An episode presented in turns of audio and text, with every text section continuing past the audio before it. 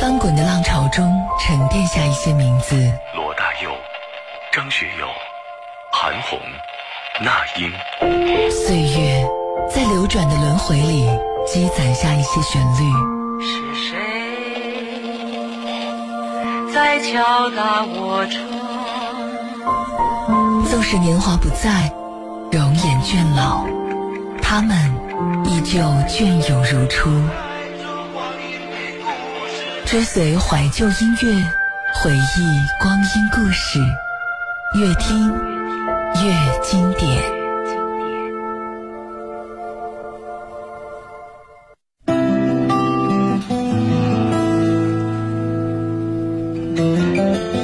每天晚上的最后一个小时都有经典老歌伴您入睡，这里是越听越经典。各位好，我是高磊。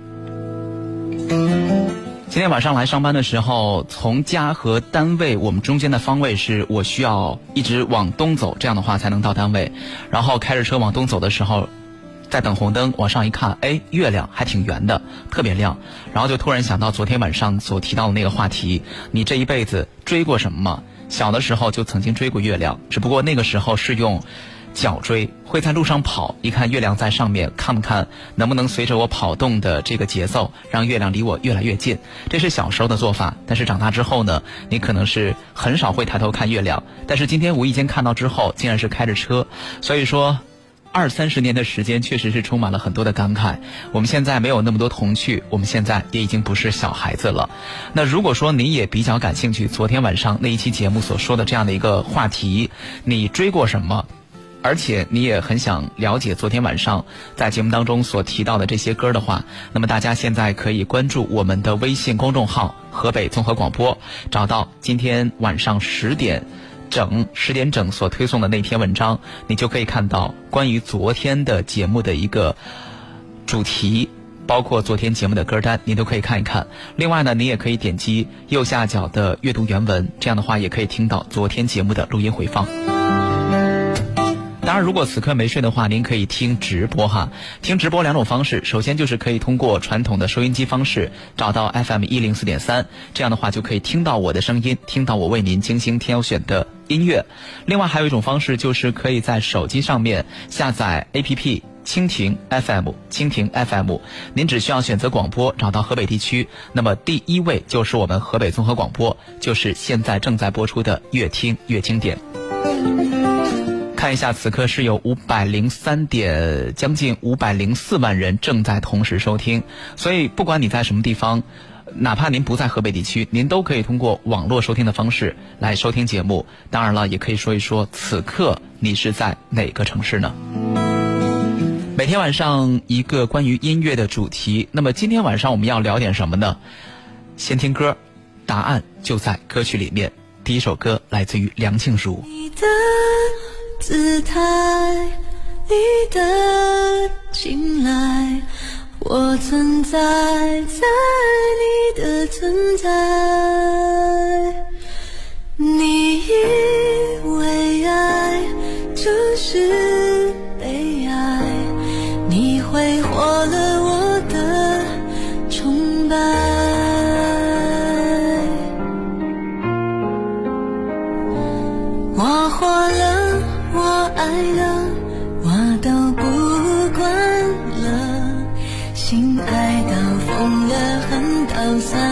to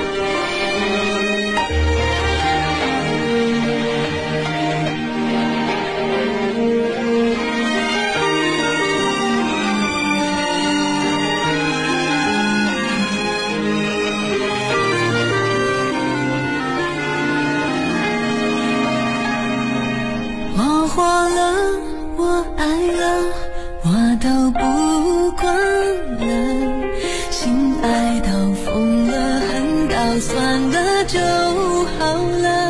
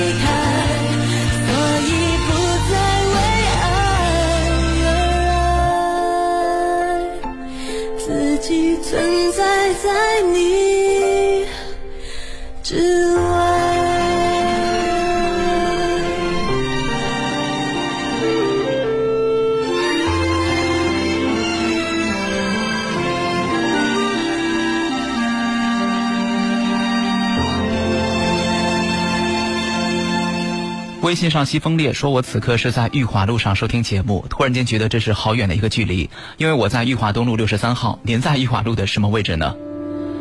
有多少人此刻在听节目，而且是正好走在电台前面的裕华路上呢？你也可以来说一说。当然，我在直播间也可以看到门外的情况，如果可以的话，你打开双闪，没准儿我就看见了。”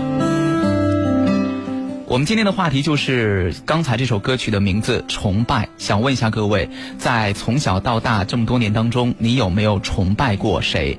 他可能是名人，也可能只是我们身边的一个普通的人，比如说自己的父亲、自己的妈妈，或者说邻居家的小哥哥等等之类的。你崇拜过谁？为什么会崇拜他？你可以来聊一聊。其实崇拜很简单，只需要有一方面他做的很优秀，他做的比你好，你可能就会去很崇拜他，把他当做榜样，从而刺激、激励自己进步。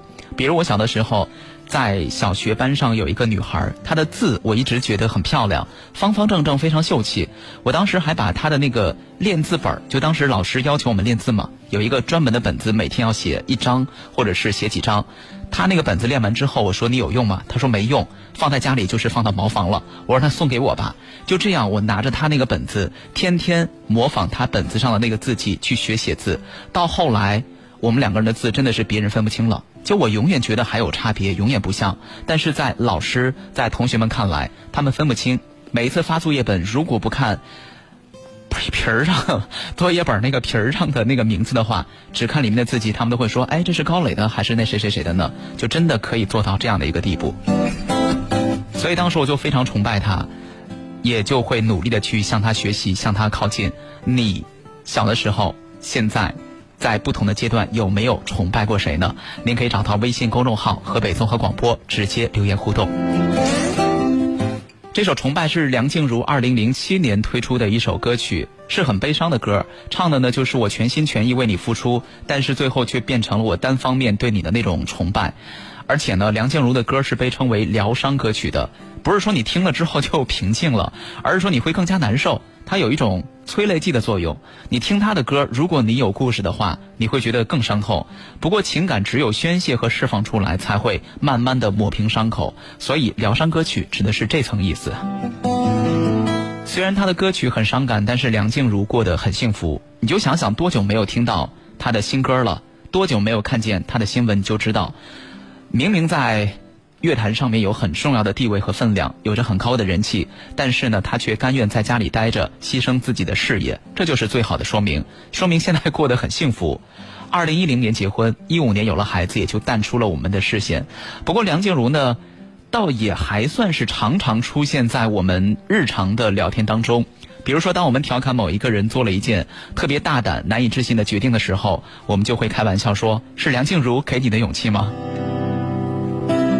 那确实是他的代表作。其实这首《崇拜》也算是他的一个非常重要的作品。而且提到崇拜，提到梁静茹，就必须要说到另外一个制作人、音乐人李宗盛，因为是李宗盛发掘了梁静茹。梁静茹是马来西亚人，当时呢在，呃马来西亚参加歌唱比赛，获了很多奖，还签约了马来西亚的滚石公司。当时那一批被选拔出的新人录了一张合集，就好像我们当年看。超女快男前十名也会出一张合集一样，当时就有这样的一张专辑，而梁静茹呢并不被唱片公司的高层所看好，所以在这个合集里面没有她独唱的歌曲，只是作为和声出现了。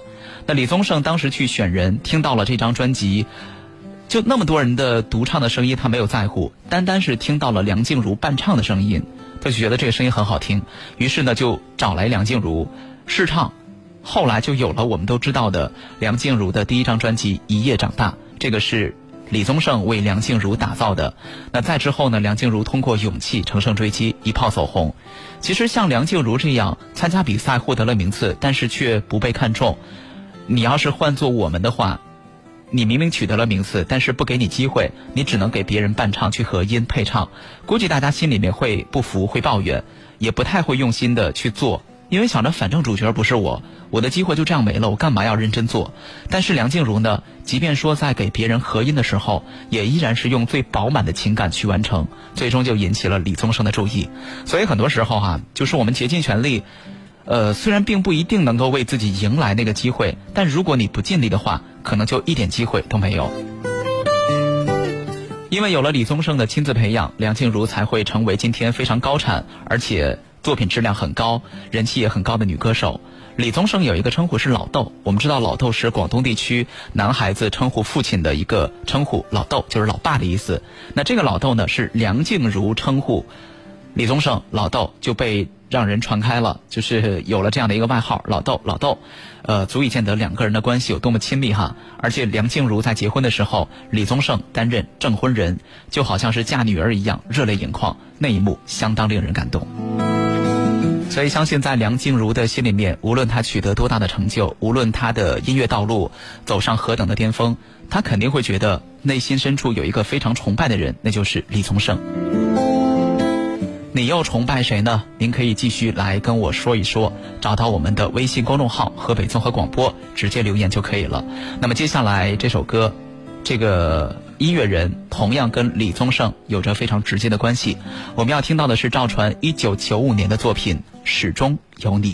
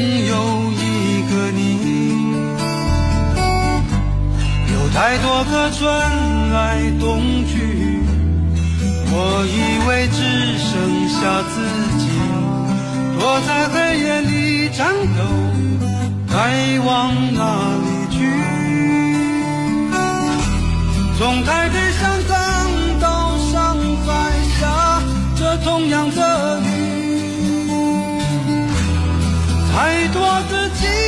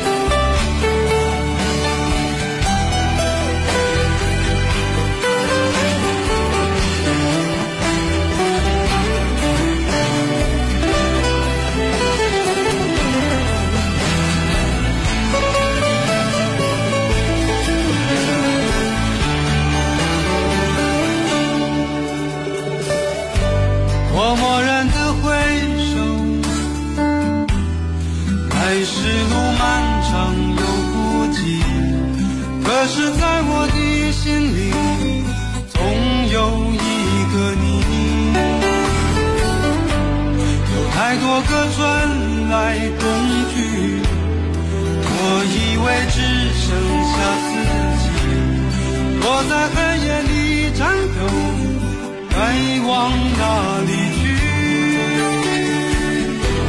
从台北上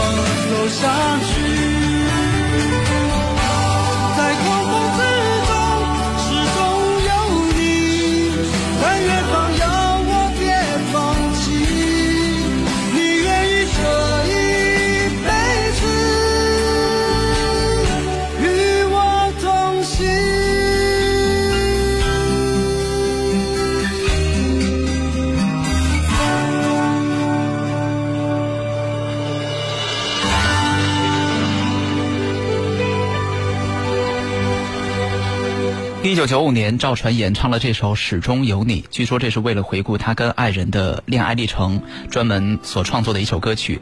那对于这个不帅气甚至有点丑的男人，我们都很熟悉，嗓音非常高亢，有点沙哑，而且他的歌曲给我们最大的感受就是非常诚恳，你会被他的歌声所触动。现在的很多年轻人可能对赵传不是特别熟悉，毕竟赵传现在也不算是特别活跃的歌手，但是有几首歌相当经典，你肯定知道。有一首叫做《我很丑》，可是我很温柔；还有几首是《我是一只小小鸟》，爱要怎么说出口，以及那首歌叫《我终于失去了你》，这些都是赵传的歌曲。赵传当年有多厉害呢？必须要跟大家介绍一下哈。咱们首先说第一件事儿，赵传是第一个在北京工人体育场开演唱会的台湾地区的歌手，那是在一九九一年。你要知道，对于歌手来说，有几个场馆是非常神圣的。如果能够在这些场馆开演唱会的话，那是相当有荣誉、相当自豪的一件事情。那么其中就有北京工体。香港红磡，还有台北的小巨蛋，而赵传是第一个在北京工体开演唱会的台湾地区的歌手。另外，我们知道看演唱会，我们现在，呃，看任何的演唱会演出，只要是人比较多的时候，是不允许带饮料、带矿泉水，就是所有液体的东西进去的。如果你渴没关系，你先过了那个，呃，检票的地方，进去之后也有卖的。而且我们在检票的时候都会有一个安检，所有的液体都会被拦下。就为什么？可能大家觉得，不就是为了安全考虑吗？毕竟人多，如果那液体里面有硫酸或者是其他东西，那太危险了。这只能算是其中一个原因。那还有一个原因呢，是因为赵传，因为九三年赵传再一次在北京工体开演唱会的时候，那个时候也是赵传如日中天正火的时候，他在台上说了一句：“有没有水呀？拿来喝呀。”就跟很很多明星在开演唱会的时候，为了故意的能够让这个气氛更好，他们会故意说一句：“好热呀，想脱吗？”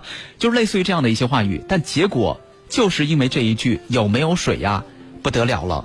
当时观众很亢奋，就把两百多瓶可乐往舞台上抛，往舞台上扔。你不知道的话，你还以为观众有多讨厌他呢。但恰恰相反，因为太喜欢了，太崇拜了，所以格外的响应偶像的号召。偶像不是要水吗？我给。然后大家就纷纷把手上的水直接往舞台上扔。但这毕竟是很危险的一件事情。你想想，一瓶矿泉水洒在你身上，什么感觉？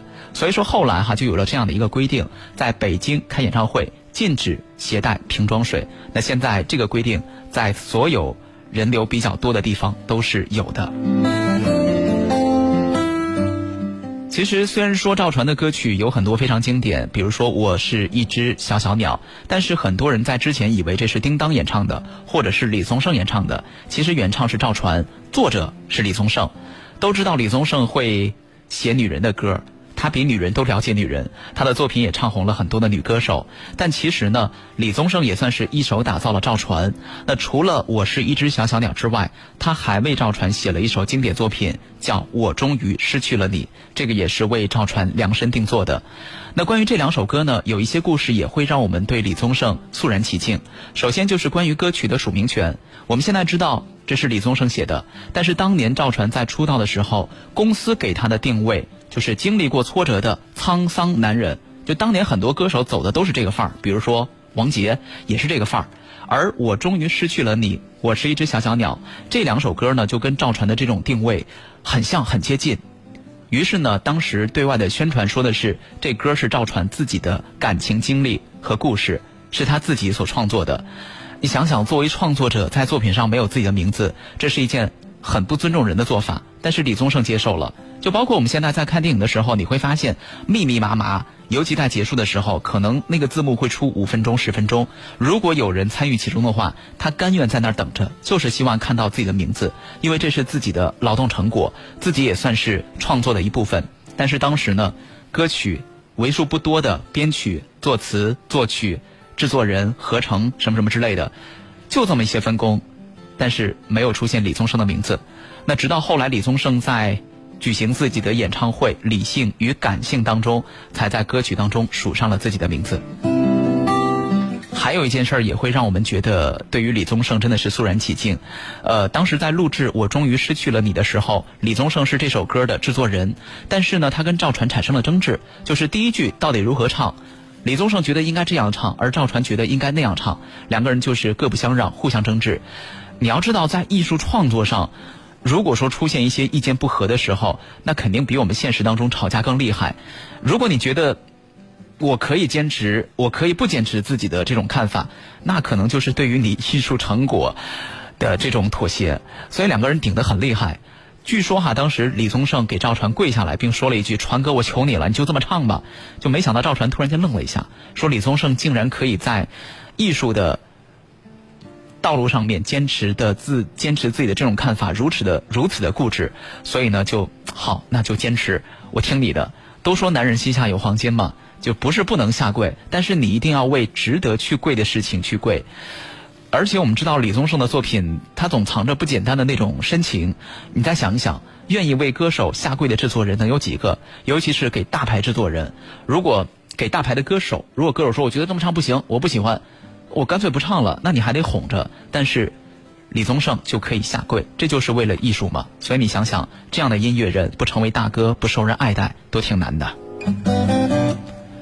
我们今天晚上的主题呢，就两个字：崇敬。你有没有所崇拜的人？雪雪说，以前曾经特别崇拜一个小哥哥，他跟外国人交流的时候，觉得他好帅，因为口语非常非常棒。我当年也非常崇拜这种口语好的人，因为曾经无论是高中还是大学都特别喜欢英语。我们知道大学过了四六级考试之外，英语就可以不用学习了，除非你是那种，呃，这个专业的上的学生。但是我当时依然是每天早上会拿着那个课本去学校的英语角或者叫外语角，就每一个大学都会有这样的一个角落供你去练习口语。那个里面也会有一些外国人，不过。就很遗憾，我我从来没有 勇气去跟外国人上前去交流，只能是跟身边的一些口语还不错的学生去交流。但是当年确实很崇拜身边的一些口语好的人，无论是英文还是说在我们汉语普通话方面，只要表达能力特别好、特别流畅，能够特别准确的说出自己内心的想法，我都会特别崇敬他们。你有没有特别崇拜的人呢？这些人不一定是明星，不一定是名人，但是他可能就会出现在我们身边，因为某一方面特别优秀，让我们觉得有一种榜样的力量，也激励我们努力的去学习、去奋斗、去向他们靠拢。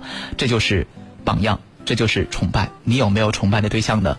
你可以继续找到微信公众号“河北综合广播”，直接留言互动。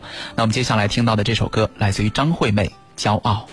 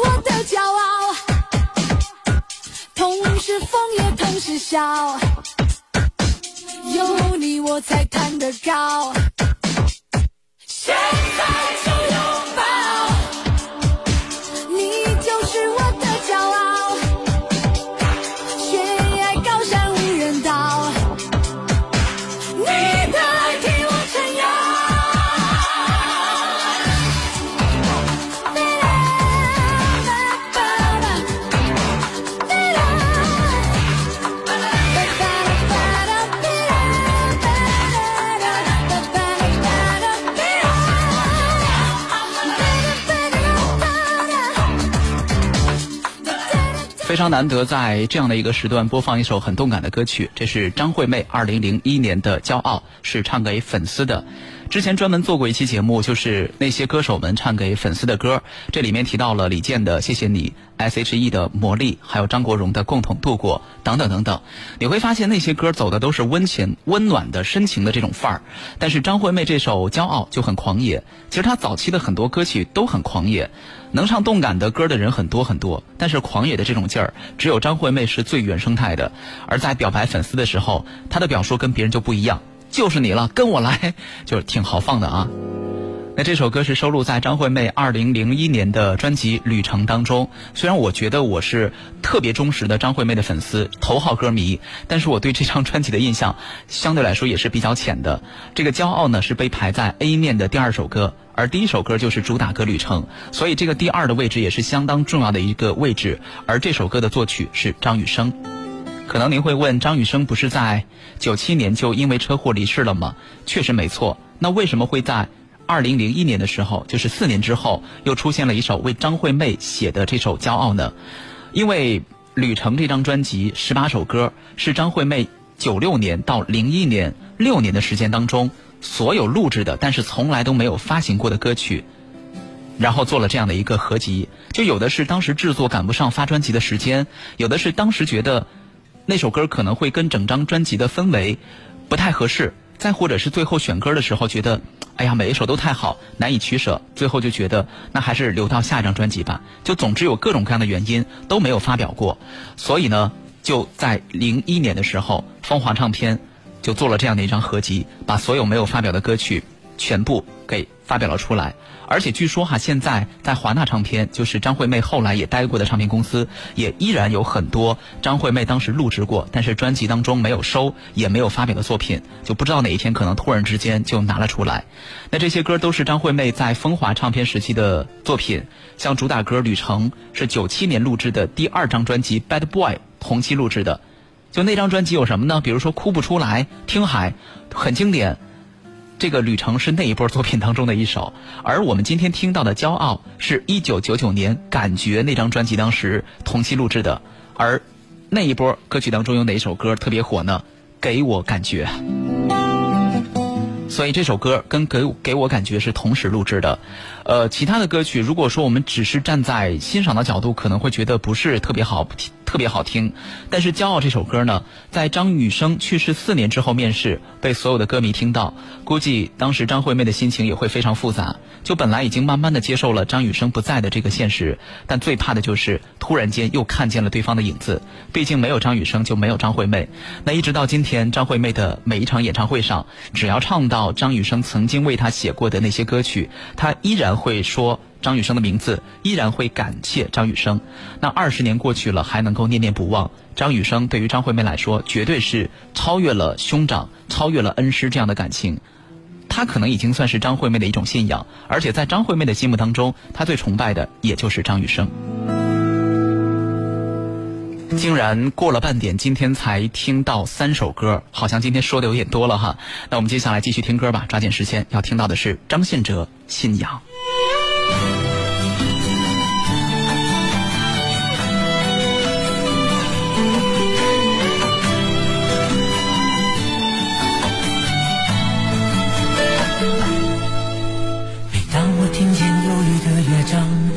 起回忆的伤。每当我看见白色的月光，想起你的脸庞。明知不该去想，不能去想，偏又想到迷惘。是谁让我心酸？谁让我牵挂？是你啊！我知道那些不该说的话，让你负气流浪。的时光，是否你也想家？如果当时吻你，当时抱你，也许结局难讲。我那么多遗憾，那么多期盼，你知道吗？我。爱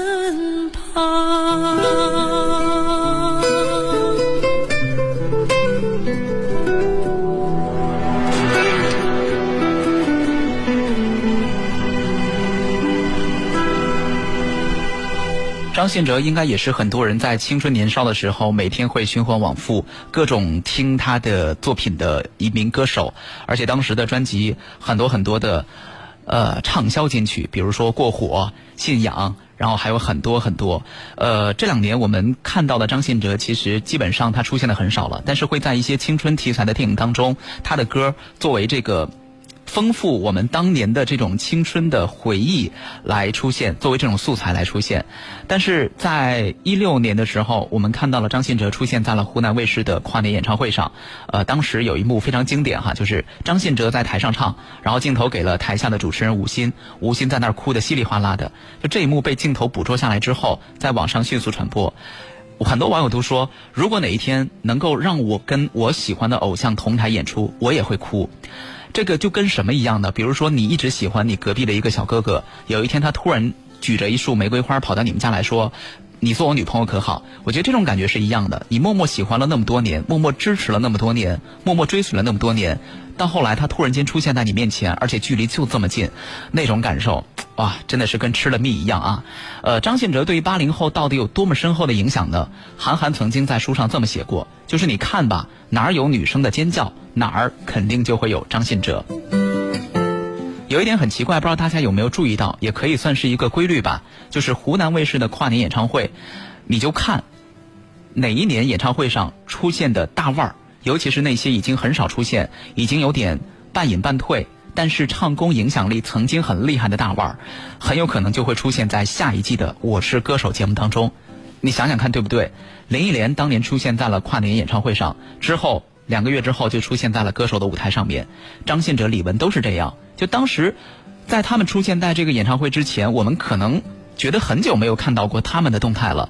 但是在湖南卫视跨完年一个月之后、两个月之后就上了《我是歌手》，因为歌手《我是歌手》是在每年的第一个季度播出，也就是说演唱会跟这个歌手的播出中间可能也最多也就两个月的这种。这种这种这种就是隔开的这个时间，呃，据说哈，据说二零一九年的歌手已经宣布播出时间了，是从一九年的一月四号起，每天晚上的每周五晚上的十点钟开始播出。而现在在网上流出的这个名单当中，目前疑似说有艾薇儿，有王力宏。有薛之谦，有毛不易，就艾薇儿可信度可能会比较高，因为毕竟去年开始尝试邀请欧美歌手来加盟，就 Jessie J，所以比较成功。今年就又想到了欧美歌手，有可能会有请艾薇儿，还有就是王力宏、薛之谦、毛不易。我倒觉得薛之谦和毛不易的可能性不会特别高，因为他们在这个乐坛当中的资历相对来说不是那么深，他们可能也会希望能够站上这样的一个专业的舞台。只要站上去，甭管名次怎么样，甭管最后能不能走到最后，这都是对于他们音乐在音乐上取得成绩的一种认可。而且现在他们两个人气很高，所以也可能说歌曲去蹭他们的热度，就互蹭吧。但是王力宏倒很有可能，你想一想，你有多长时间没有看到王力宏了呢？所以说到王力宏的话，接下来要播出他的这首歌，应该在很多人的心目当中有着非常重要的分量。我们要听到的是《唯一》。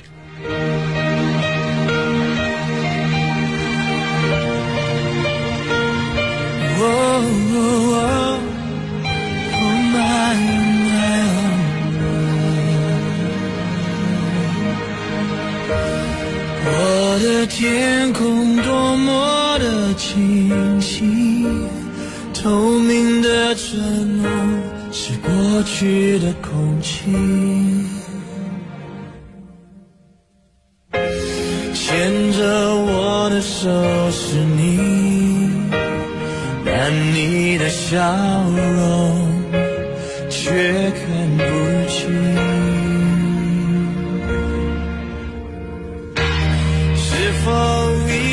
星星变了心，从前的愿望已全都给抛弃。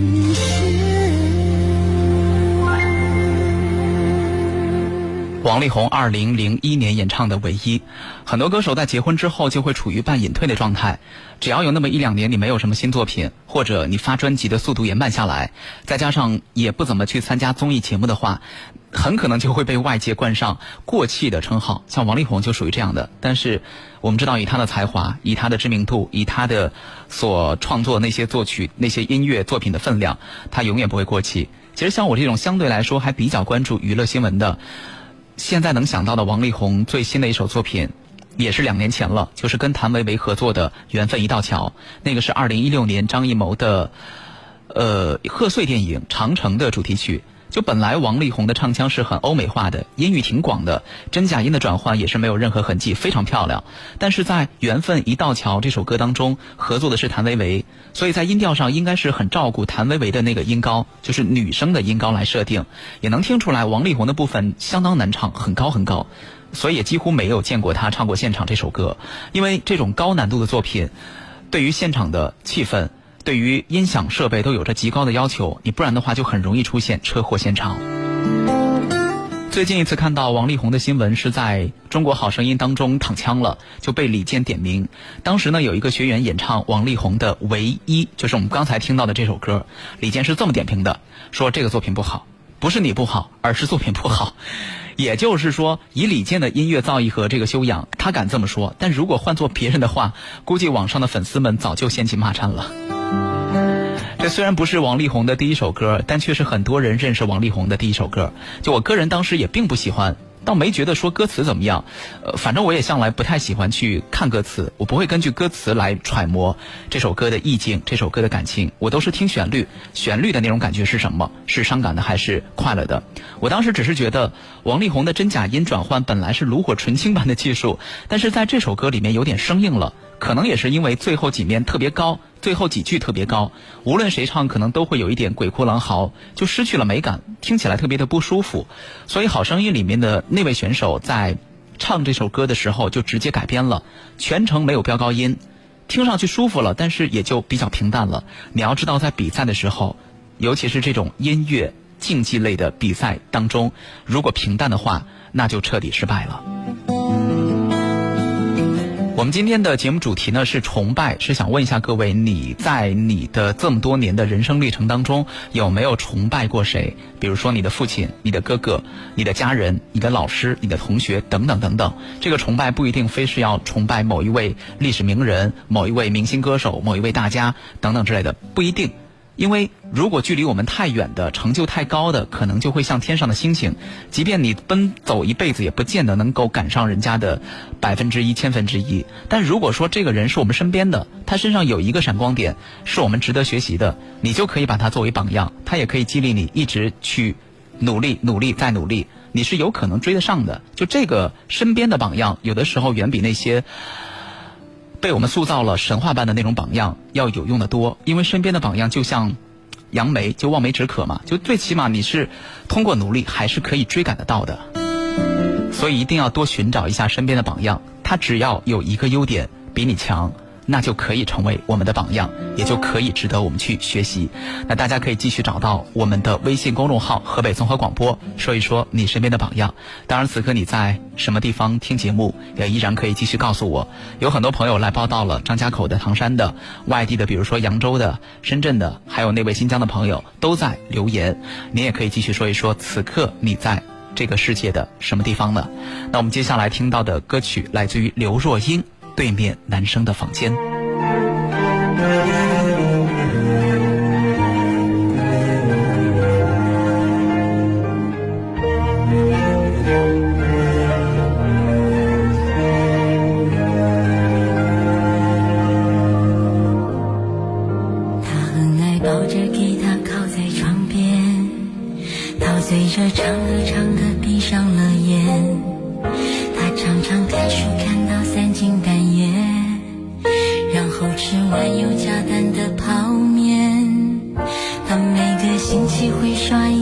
球鞋，晒在太阳来的窗台上面。他的朋友周末都会出现，热热闹闹好像很有人缘。我喜欢他和我一样酷爱音乐。我觉得他应该非常善良体贴。我希望他心里的人还没出现，我担心他泡面吃的太多了一些。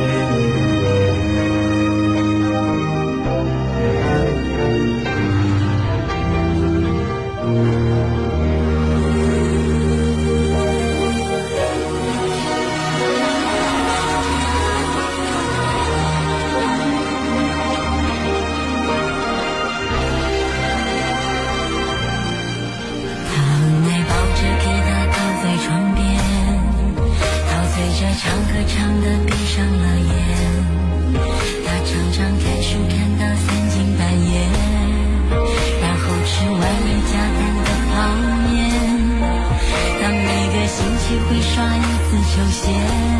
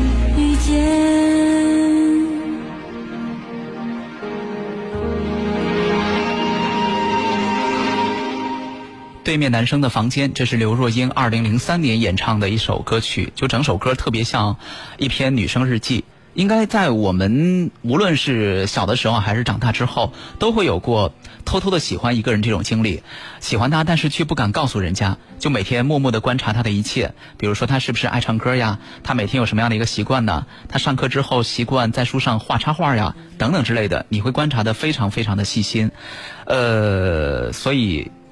每个人应该都会有一个暗恋的对象，哈哈。其实呢，每一个人在童年时期也都会有一个自己特别崇拜的大哥哥，比如说很多人非常喜欢的林书豪，就是 NBA 球员，人气很高，在咱们中国特别受欢迎。林书豪呢是特别崇拜自己的哥哥的。我今天看到一篇采访林书豪妈妈的文章，那么林妈妈讲到这样的一件事儿，说在林书豪五岁的时候，有一次呢，呃，哥俩去游泳，但是林书豪游到了比较深的地方就不听话。就告诉他那些地方不能去，就非要去，然后呢就出事儿了，就溺水了。是林书豪的哥哥跑过去把他救了出来。就本来小孩子就比较容易崇拜哥哥，因为在我们的印象当中，哥哥可以保护我们，哥哥可以用他非常强大的肩膀就一直帮助我们。比如说。我受小朋友欺负了，他可以帮我去打架等等 之类的。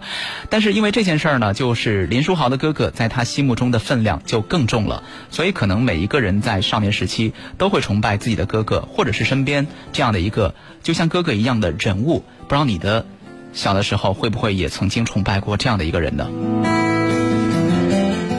微信平台上面，一休哥说此刻是在保定开着车，呃，还有一个梦玲，她说我是在北京，关了灯正在静静听节目，非常开心，每一次都会有这样的多的朋友能够在全国各地，甚至是世界的某一个角落，用这种网络的收听方式，同时收听节目，有我们共同的陪伴，相信大家在这样的一个不算冬天，但是却很冷的夜晚，能够相互陪伴、相互温暖一点点。那接下来来到了我们今天晚上的最后一首歌曲，是童安格一九八五年的《想你》。就这首歌一听吧，大家也能听出来，这个编曲方面有点陈旧，像是那个年代的风格。但是呢，你会在这首歌当中听到童安格非常棒的这种音乐素养，他的唱功也是非常一流。当然了，当年的童安格长得也是非常帅气。呃，大家可以去搜一下这个网易云音乐上去搜一下这首歌《想你》，你看一下那个封面上的童安格，特别帅气，很阳光的那一种帅，就特别像很年轻时候的张卫健。最后一首歌曲我们送给您，童安格《想你》。明天晚上的十一点钟我们再见吧，晚安。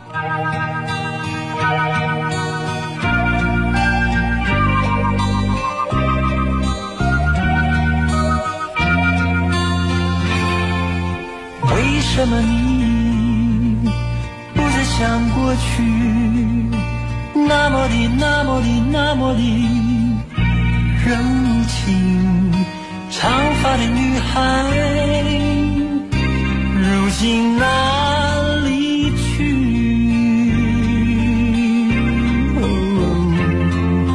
为什么你不再想过去？那么的，那么的，那么的情，